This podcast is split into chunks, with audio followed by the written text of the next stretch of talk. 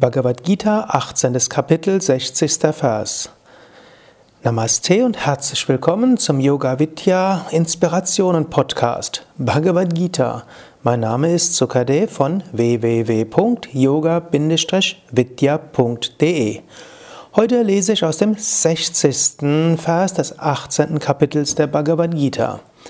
Svabhava jena kaunteya nebhadhasvena karmana kartum nechasyan mohat karishyasya vashopitat.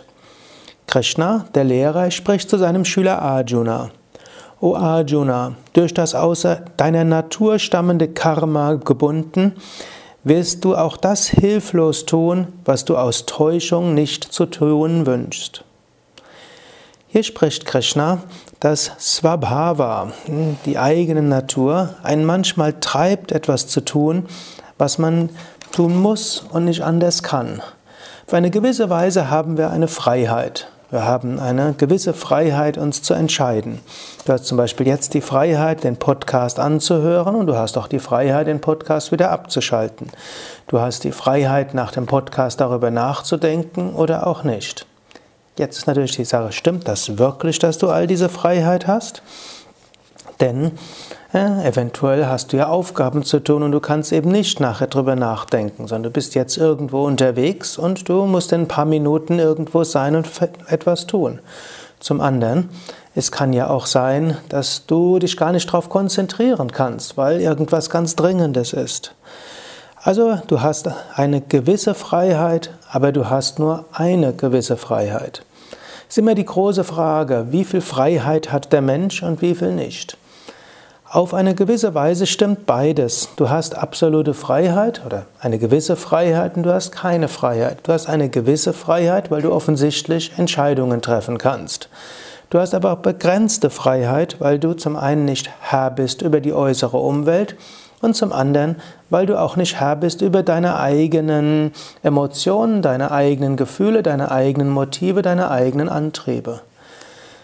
Die Empfehlung ist, wenn du Entscheidungen triffst, triff sie nach bestem Wissen und Gewissen und lasse dann los. Und was du nicht anders machen kannst, geh einfach davon aus, es soll so sein. Wenn du also unbedingt dich für etwas entscheiden willst, vom Intellekt her, aber es dir nicht gelingt, es umzusetzen, kannst du auch sagen, okay, es soll nicht sein.